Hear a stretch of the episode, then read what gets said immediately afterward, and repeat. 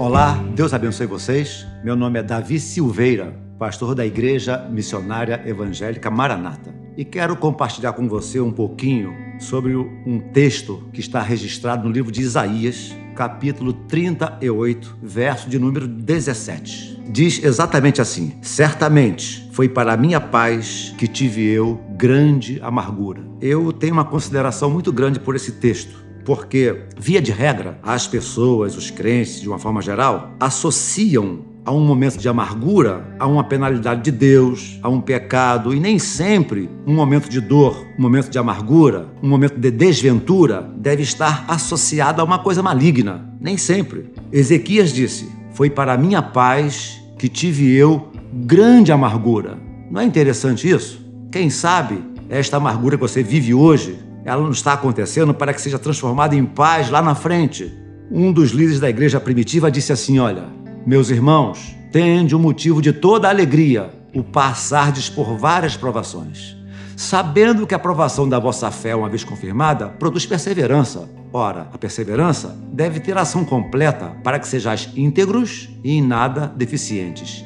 Então, algumas amarguras, algumas, alguns dramas, algumas desventuras, elas vêm para aprimorarem a nossa fé, aprofundar as nossas raízes em Deus, aprendermos não apenas para nós mesmos, mas até para ajudarmos outras pessoas que, porventura, estiverem passando em situações semelhantes. Foi para a minha paz que tive eu grande amargura. É bem verdade, nesses últimos tempos, não só no Brasil, mas no mundo, nós temos vivido momentos de amarguras sem fim, mas que essa amargura não seja para a destruição, não seja para depressão, não seja para a morte, e sim para uma experiência mais profunda com Deus. E certamente Deus se utilizará de você para que uma outra pessoa seja ajudada. Então preste atenção, Ezequias estava vivendo um momento muito difícil, um momento de enfermidade, inclusive havia uma palavra de Deus dizendo o seguinte: coloque em ordem a tua casa, porque morrerás e não viverás. Olha que palavra séria. Deus usa o profeta Isaías para dizer a Ezequias: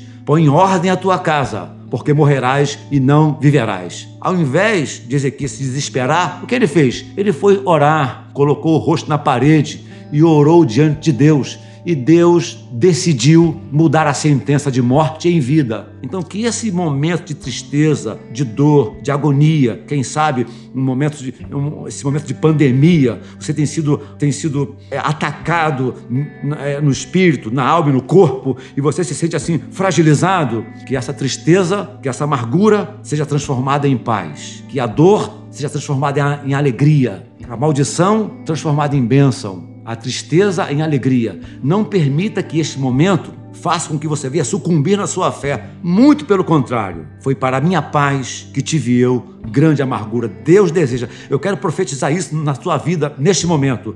Deus deseja transformar a sua amargura em paz, a sua maldição em bênção. E por esse motivo eu quero orar por você agora. Meu Deus, há centenas e até milhares de pessoas nos ouvindo neste momento. Meu Deus, meu desejo, a minha oração, na qualidade de servo teu, de ministro do Evangelho, é: transforma a maldição em bênção, transforma a amargura em paz, transforma a tristeza em regozijo, transforma o coração incrédulo num coração cheio de fé. Enfim, ó Deus, transforma a maldição em bênção, transforma a amargura em paz. Em cada coração é o meu desejo, é a minha oração, em nome de Jesus. E me despeço dizendo que Deus te abençoe. Até a próxima.